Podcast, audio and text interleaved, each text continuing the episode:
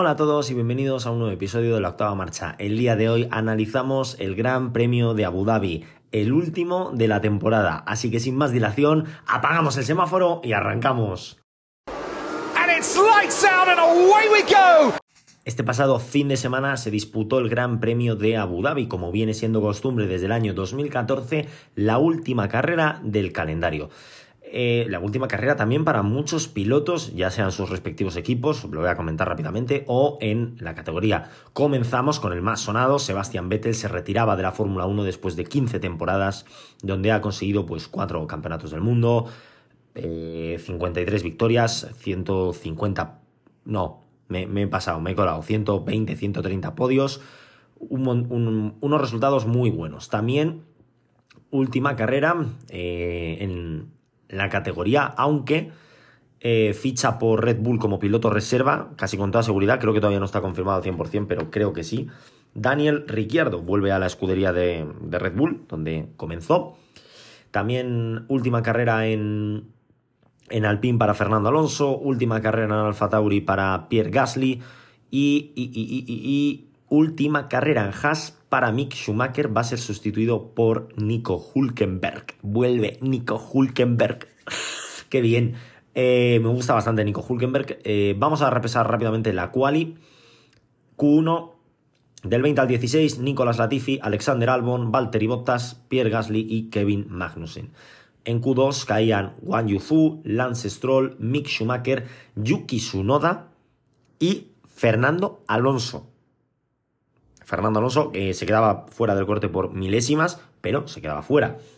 Mientras que Ocon, pues, pues pasaba y se le complicaba un poco esa batalla por la novena posición eh, en el campeonato de, de, de, pilotos. Eh, tercera posición para Charles Leclerc, ya en Q3. Segunda posición para Don Checo Pérez. Y primera posición, pole position, para Max Verstappen.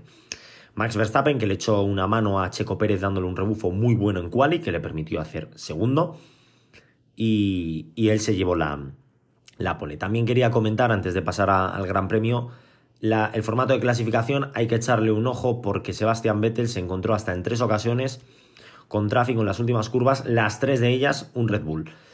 Eh, que sí, que estás enfriando neumáticos, que tienes que buscar tu hueco, que yo lo entiendo, pero no puede ser, o sea, literalmente había pilotos parados. Cuando digo parados es parados. Por cierto, Max Verstappen nos dejó otra, otra joya con, con Luis Hamilton. Yo no sé, el, año que viene vamos a tener mucho 2021 y, me da a mí que el Mundial lo va a acabar ganando Russell, pero eh, Max Verstappen nos dejó una joya, ya que en una de las, no sé si fue Q1, no sé si fue Q2, no sé si fue Q3, entiendo que no. Estaba enfriando neumáticos, buscando su hueco. Hamilton se saltó ese pacto de caballeros, que no es ninguna regla oficial, puede estar mejor, puede estar peor. Eh, Verstappen le giró levemente el volante. Mm, a ver, si vamos a estar con tonterías, eh, a ver, hay que entender que sí, que te puedes llevar mejor, te puedes llevar peor, y en pista, en carrera, puedes eh, ser más limpio o menos limpio, pero lo que hay en juego son vidas. ¿Vale? O sea, esto no es los coches de choque de la feria de tu pueblo esto es al final un Fórmula 1 que va muy rápido y, bueno, y pues tienes que tener en cuenta que, que tú giras un poquito el volante, mueves lo suficientemente el coche, Hamilton entiende que no lo vas a hacer, te come, tú te quedas sin quali, él también y puede pasar algo más. Aparte de ser eh, peligroso por los pilotos que vengan en vuelta, ¿vale? O sea, ya eh, aparte, pues Sebastián Vettel, eh, la Q1 parecía un auténtico slalom, eso, o sea, que desde la televisión se, vio muy espectacular porque parecía que los iba esquivando todos. Luego es cierto que si te ves la onboard todo el mundo se apartó muy bien, pero hay que cambiar un poco el formato porque es que es peligroso. Ya no es eh, cuestión de que sea más espectacular, menos espectacular. Hay que darle una vuelta a ese formato porque no, porque no está bien. Al final es peligroso que haya un coche literalmente a 10 kilómetros por hora y otro a 280 pasando a 2 metros de distancia. Que cualquier mínimo error eh, puede suponer eh, un accidente muy, muy grave. Y pasamos al meollo, a la carrera, a la última carrera del año. Buena salida de Max Verstappen, también de Checo Pérez y de Charles Leclerc. Carlos Sainz, que salía en cuarta posición, perdía la batalla con George Russell. No, con Luis Hamilton, que se colocaba cuarto. Y Russell perdía posición con Norris. Eh, Leclerc se tiraba en la curva 5 a por Checo Pérez, a la desesperada había que conseguir esa segunda plaza del campeonato de pilotos. Llegaron empatados a la última carrera, por cierto. Creo que no lo comenté ni en Brasil ni, ni en, ni aquí ni... Bueno, aquí no lo he comentado evidentemente porque estoy haciendo el podcast ahora, ¿no? Pero, pero bueno, eh, llegábamos a la recta larga donde, bueno, pues no pasaba gran cosa, salvo que Carlos Sainz se marcaba un Max Verstappen el año pasado y Hamilton hacía lo mismo que hizo el año pasado, eh, se saltaba la chicane. A ver, que a lo mejor con las notas del director en la mano, eh, lo que hizo Sainz estuvo bien. A mi punto de ver, no. O sea, yo entiendo que, oye, se puede adelantar, hay que adelantar y puedes intentar tirar el coche, puedes intentar tal.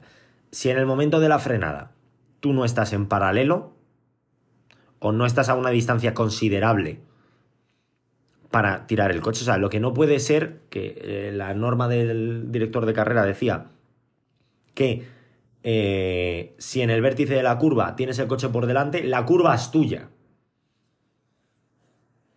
A ver, eh, entonces, ¿qué pasa? ¿Puedo frenar 150 metros más tarde para llevar el coche por delante en el vértice de la curva? Tampoco, tampoco mola, ¿no? O sea, yo creo que al final eh, hay que tener un poco de sentido común, que hay que intentarlo, sí, tampoco podemos ir echando pilotos de la pista, como lo hizo Sainz con Hamilton, igual que lo hizo Verstappen el año pasado, para mí la decisión tendría que haber sido la misma, en esta ocasión, cinco vueltas después le dijeron a Hamilton que tenía que devolver posición con Sainz, eh, me parece que vas tarde. O sea, esa es una decisión que tienes que tomar en el periodo de una vuelta. No puede ser que en la vuelta, eh, creo que fue en la vuelta 5, le hicieron devolver la posición que había ganado en la vuelta 1. Cuatro vueltas después, pues ya me arruinas, eh, me puedes llegar a arruinar la carrera. Los Red Bull ponían pies en polvorosa y Charles Leclerc se quedaba tercero. Llegaban la primera ronda de paradas, todos a excepción de, de tres pilotos salen con neumático medio. Esos tres pilotos eran Gasly con Blando. La verdad que el Blando duraba una vuelta y media. No sé muy bien qué, hizo Gasly. Luego Sunoda también puso el neumático blando, que fue un poco ¿qué estáis haciendo? Em, y Magnussen y Bottas que llevaban neumático duro. Esto sí era más entendible. Paras más tarde, esperas un safety car. Vale. Safety car que, por cierto, no llegó. Eh, Sebastián Vettel fue a una parada. Eh, él se quejó por radio dijo, no entiendo qué estamos haciendo. La estrategia, la idea era muy buena, el resultado no fue tanto. Alargó mucho el neumático medio y el neumático duro pues tampoco le, hizo ganar tantas posiciones. Eh, al final Vettel estaba peleando por la P... ¿Por, qué estaba peleando Vettel?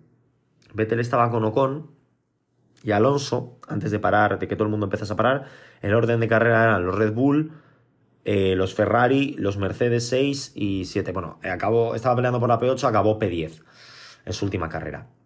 Eh, Fernando Alonso que peleaba con él, pues bueno, eh, empezó a perder agua y entre que pierde agua aquí, se le rompe un pistón en México, perdón, un cilindro en México, se le rompe el coche en Singapur, se le rompe el coche en Arabia, se le rompe el coche en Imola, se le rompe el coche en, Austria, en Austria, se le rompe el coche en Australia, se le rompe el coche en Canadá, se le rompe el coche en Bahrein, se le rompe el coche en Italia, se le rompe el coche en Brasil, esto ya me lo estoy inventando, ¿no? Pero se le rompe el coche en Estados Unidos y se le rompe el coche en Gran Bretaña, pues al final, eh, sexto abandono para Fernando Alonso, no pudo pelear con Esteban con esa novena posición. La parte buena se acabó al pin para, para Fernando Alonso, menos mal, porque, en fin, eh, tela.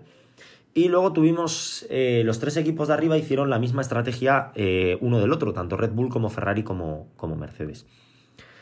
Eh, dejaron a un piloto en un stop, en una parada, y pusieron al otro piloto en la segunda parada. Mercedes paró a Russell, que tenía 5 segundos por... ¿Por qué tenía 5 segundos Russell? ¿Por qué tenía 5 segundos Russell? ¿Por provocar una colisión a lo mejor? No, no, no, no. Pues no recuerdo por qué tenía 5 segundos Russell. Tenía una penalización de 5 segundos. Eh, Por un unsafe release, vale, por un unsafe release que le hicieron los de, los de su equipo Mercedes. Paró Russell la segunda vez, Hamilton dijo, por favor, no me dejéis eh, fuera para una parada. Eh, Mercedes dijo, bueno, me vas a chupar el pie, te vas a quedar fuera. Ferrari paró a Carlos Sainz y dejó fuera a Leclerc, eh, decisión entendible. Y Red Bull dejó fuera a Verstappen y paró a Pérez. eh, paró a Pérez porque daban por hecho que Ferrari iba a hacer una segunda parada, segunda parada que no llegó y volveremos a esto más adelante. Em, de hecho, más adelante voy a explicar por qué lo del título de fuegos de artificio para Ferrari. Red Bull, Ferrari y Mercedes. Luego, Latifi y Schumacher decidieron dejar de ser pilotos de Fórmula 1 para ser eh, nadadores sincronizados porque hicieron un derrape los dos idéntico, fue increíble. Eh, increíble, y, patético por otro lado. Eh, Luis Hamilton tuvo un problema en el motor que le obligó a retirarse. Todos pensábamos que podía llegar ese safety car al final con, lo de Hamilton, que perdió potencia, perdió marchas y era un fallo hidráulico que pudo llegar al box y, retirarse con, normalidad.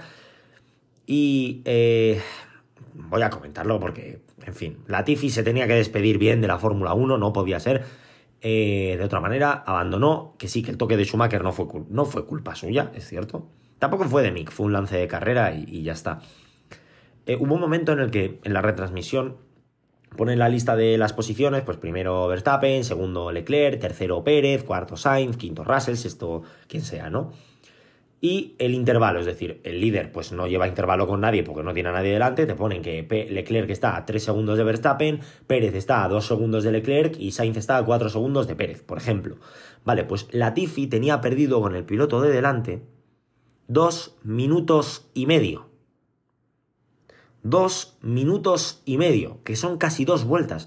¿Cómo coño pierdes dos vueltas con el piloto de delante? Yo te compro que llevas un Williams, que no es un coche potente a día de hoy, lo fue en su época, pero ya no. Y, bueno, vale, pues llevas un Williams, te han doblado dos veces cabeza de carrera.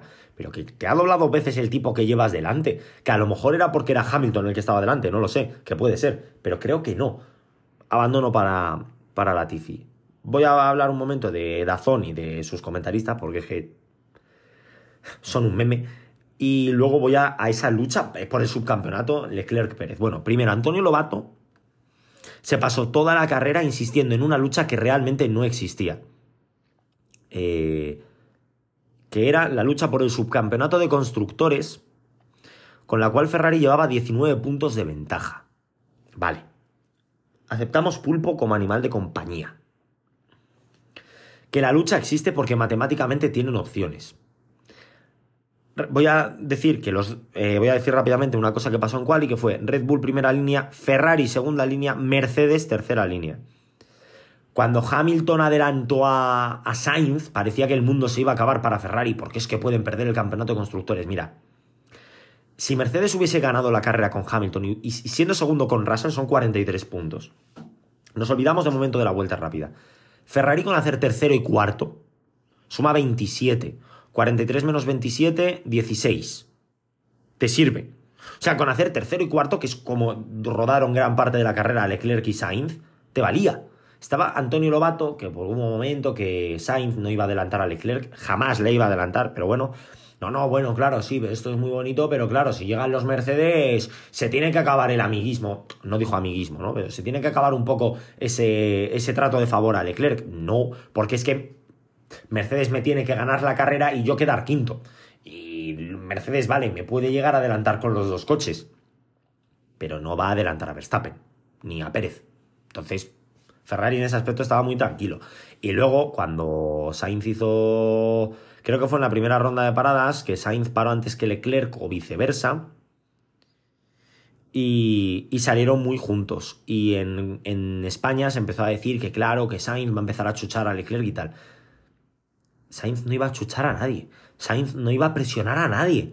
O sea, eh, Leclerc podría, más o menos para que os hagáis una vuelta, eh, una idea, perdón. La vuelta de Abu Dhabi eh, en carrera más o menos estaba en torno al 1.29, 1.30. ¿Vale? Leclerc, o sea, Sainz podría estar haciendo 1.30 y Leclerc 1.37 que a Sainz le dicen hold position. ¿Por qué le dicen a Sainz hold position? Porque Sainz estaba jugando el quinto puesto en el campeonato de pilotos, que está muy bien, puesto que consiguió tras el abandono de Hamilton. Y Leclerc se estaba jugando el segundo puesto en el campeonato de pilotos, que está mucho mejor. Entonces, como Leclerc estaba jugando algo más importante, estaba claro que Sainz jamás iba a poder pelearle la posición a Leclerc. Y llegamos ya a, este, a esta lucha final que tuvimos entre Charles Leclerc y Checo Pérez. Charles Leclerc se quedó fuera mientras que Checo Pérez paró en boxes. Checo Pérez puso un, neumático de juego, un juego de neumáticos duros y fue hasta el final a por Leclerc. Comenzó recortándole a raíz de un segundo por vuelta y esa diferencia, ese, recorte que iba haciendo eh, Pérez, perdón, se iba viendo disminuido. O sea, al principio era un segundo y luego eran seis décimas, siete décimas, ocho décimas. Verstappen, como digo, se quedó fuera y a, y a Verstappen le, dijeron que... Bueno, Verstappen soltó un mensaje en radio que no fue muy bueno. La intención era muy buena de Verstappen, que era, dijo, decidle a Checo que la rueda, que, que empuje todo lo que pueda porque las ruedas llegan al final. Claro, esto está muy bien porque llega ese mensaje a Checo. Tú imagínate, eres el ingeniero de Red Bull y te dicen, oye, empuja, que, no hay problema. Pues muy bien para Checo Pérez. Problema que ese mensaje salió en la retransmisión internacional Mensaje que pudo haber escuchado cualquiera de Ferrari y decirle a Charles, oye, que, nos está diciendo Max Verstappen que las ruedas llegan al final, empuja como un animal. Eh, Pérez le iba recortando. Al principio se preveía que iba a llegar como a cuatro o cinco vueltas del final, en lo que, claro, si llegaba a falta de tantas vueltas, aunque son pocas cinco, pero con cinco vueltas, evidentemente, llegas de sobra, le adelantas tranquilamente y ganas la, segunda posición y el campeonato, el subcampeonato del mundo. Pérez perdió tiempo en varias ocasiones, perdió tiempo a la salida de boxes con Alonso y... Pues no sé si eso fue en la primera o la segunda, con Alonso y Vettel. Luego Hamilton le hizo... Le devolvió un poco la defensa que le hizo el año pasado, no fue tan heavy, no perdió 14 segundos Checo Pérez, pero sí que perdió un poquito de tiempo. Un poquito de tiempo que, claro, va sumando de aquí y de allí. Y, y claro, eh, un poquito de tiempo de un lado, un poquito de tiempo del otro, un poquito de tiempo de aquí, un poquito de tiempo de allá. Pues hombre, no, puede, no parecer. Puede no parecer mucho. Si os digo que la diferencia entre Charles Leclerc y Checo Pérez fue de 1.3 segundos, eh, ¿cómo os quedáis? Pues que si no hubiese perdido tiempo con Hamilton seguramente hubiese llegado, si no hubiese perdido tiempo con los doblados seguramente hubiese llegado, Doblados, que yo entiendo que estás compitiendo, pero estás compitiendo por. Os lo digo ahora por qué posición estaban compitiendo los doblados. Por la undécima posición. O por la décima. Mira, que un punto es importante, pero que esta gente se está jugando mucho. Entonces, tienes que hacer por, por doblarte y que no, y no molestar a, a los pilotos que están en, en cabeza. Red Bull eh, por fin a Ferrari le salió algo bien esta temporada, quitando los tres primeros grandes premios. De ahí el título del, podcast de Fuegos de Artificio para Ferrari. Por fin consiguieron hacer una estrategia decente. Que sí, que puede ser porque Pérez perdió tiempo con Hamilton y los doblados o les funcionó la estrategia. Al, al final del día, Verstappen ganó en Hungría porque Ferrari hizo una mala estrategia. Pues esto es igual. Por una vez les salió bien la estrategia. Ya podría haberles salido igual de bien hace 12 años con Fernando Alonso, pero bueno, no le salió, esta vez sí le salió. ¿Cuánto daño hace Brasil? ¿Eh? ¿Cuánto daño hace Brasil? ¿Cuánto daño hace eh, Abu Dhabi también? Porque Red Bull podría haber evitado esta situación si hubiese querido. En el último episodio dije que todo lo de Max Verstappen en Brasil venía por Pérez en Mónaco. Quiero decirlo porque cometí un error. Y dije que, claro, que Pérez daba igual que se hubiese hosteado porque Sainz se, hostiaba y en mi cabeza, cuando lo dije la, semana pasada, eh, Sainz se hostiaba primero, es decir, Sainz salía de... llegaba a la, a la, recta del túnel, en la curva, es que no me sé el nombre de la curva, en la curva que sale justo antes del túnel, y se hostiaba y luego venía Pérez y se lo comía. Eso era lo que estaba en mi cabeza, porque yo vi la imagen y vi a Sainz y a Pérez puestos de cierta manera y en mi cabeza se entendió que primero venía el toque de Sainz. Pero es cierto que primero viene el toque de Pérez. Entonces, bueno, entiendo un poco más a, Max Verstappen. Pero eh, Max Verstappen no hizo tampoco mucho por ayudar a Checo Pérez. O sea, sí, le dio el rebufo en quali, que está muy bien y que seguramente pues ese rebufo en, en clasificación le, permitió quedar, quedar segundo, porque fue por cuatro centésimas, o sea que sí. Eh, Verstappen hizo lo que quiso, o sea, eh, el año pasado Pérez le dio un rebufo muy heavy a Verstappen. Pérez abortó su vuelta. Verstappen no abortó nada. Que sí, que llevas el rebufo, pero Verstappen no abortó nada. Hizo la pole. Y no te digo en la salida, pero a lo largo de la carrera tenían tiempo más que de sobra. para hacer un cambio de posiciones. Poner a Pérez primero y a Verstappen segundo. ¿Y por qué iba a hacer eso Red Bull? Si Pérez estaba por delante de Leclerc. No había necesidad de hacer eso, ¿no?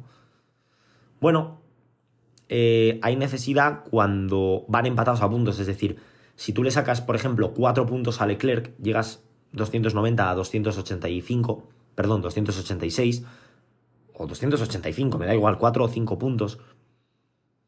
Eh, puedes permitirte el lujo de que Leclerc vaya inmediatamente detrás de ti. Situación de carrera, recuerdo, Verstappen, Pérez, Leclerc. Cuando Leclerc y tú llegáis empatados a puntos, o Leclerc y Pérez llegan empatados a puntos, lo que tiene que hacer Red Bull es darle todas las facilidades del mundo a Checo Pérez. Olvidarte de Max Verstappen. Max Verstappen ya es campeón del mundo, Max Verstappen ya ha roto el récord de puntos, Max Verstappen ya ha roto el récord de victorias. Max Verstappen tendría que haberle cedido la posición a Checo Pérez a lo largo de la carrera. ¿Por qué? Porque para Charles Leclerc es mucho más difícil llegar, o sea, si la situación de carrera es Verstappen, Pérez, Leclerc, si Leclerc tiene algo más de ritmo que los Red Bull y llega a, ver a Pérez, Leclerc pelea con Pérez, le adelanta y está en posición para ser subcampeón del mundo. Si, si el orden de carrera es Pérez, Verstappen, Leclerc, Leclerc tiene que recortar a los Red Bull, pelear con Max Verstappen, adelantar a Max Verstappen, cosa que no es fácil. Adelantar a Max Verstappen, recortarle a Checo Pérez, pelear con Checo Pérez. Tienes un escalón en medio. Si tú no pones ese escalón, tienes una rampa, cuesta abajo. Al final, si si Red Bull hubiese jugado bien sus cartas, que para mí pues Verstappen tiene mucho poder dentro de Red Bull y dijo que, él no iba a ceder la victoria. Estoy convencido. No, no es, o sea, es teoría mía, no, no es que lo haya leído en ningún lado. Eh, a Pérez le ha costado un subcampeonato del mundo. Lo ha perdido por tres puntos. Tres puntos que podría haber conseguido en Brasil. Hubiesen sido más dolorosos también. Pero la actitud de Verstappen, sobre todo en Brasil, aquí no tanto, pero sobre todo en Brasil, no fue del todo buena. Finalmente, Max Verstappen ganó la carrera, segunda posición para Charles Leclerc y tercero Checo Pérez, el mismo orden que en el Campeonato del Mundo. Max Verstappen consiguió su decimoquinta victoria de la temporada, sí, habéis oído bien, decimoquinta victoria de la, temporada en la temporada más igualada de la historia, supuestamente. Eso es lo que me vendieron a mí a principio de año. Eh, la realidad ha sido otra. Pero bueno, así acaba la carrera. Verstappen, Pérez, Leclerc, el, perdón, Verstappen, Leclerc, Pérez Cuarto, sin mal no recuerdo, era Sainz y quinto, Russell. Y antes de despedir el, episodio y un poco la, temporada, aunque todavía quedan algunos episodios fuera de, esta temporada que hemos tenido, pues eh, daré las notas, revisaré las predicciones, que he hecho una pecheada increíble, el otro día las miré un poco por encima y me cago en la leche, qué pecheada más tocha. Eh, tengo que dar las notas, tengo que hacer un resumen de la temporada. Eh, analizaré seguramente la, parrilla del año que viene. Estoy viendo un poco lo que hice, lo que he hecho este año, ¿no? Y bueno, y hasta marzo no tenemos carreras, pero tengo bastantes episodios. Tengo uno de los sistemas de puntuación, otro. Tengo al final unos siete episodios previstos, aparte de pues eso, de las notas de la temporada, revisando el mundial, las predicciones, etcétera, etcétera. Eh, por mi parte, ahora sí, nada más que añadir. Espero que os haya gustado el podcast, espero que os gustase la carrera del domingo. Espero que en general os haya gustado esta temporada, aunque creo que teníamos todas las expectativas muy altas y se ha quedado un poco en, en agua de, de borrascas, ¿no? Porque eh, al final es un, dominio estrepitoso de, Red Bull.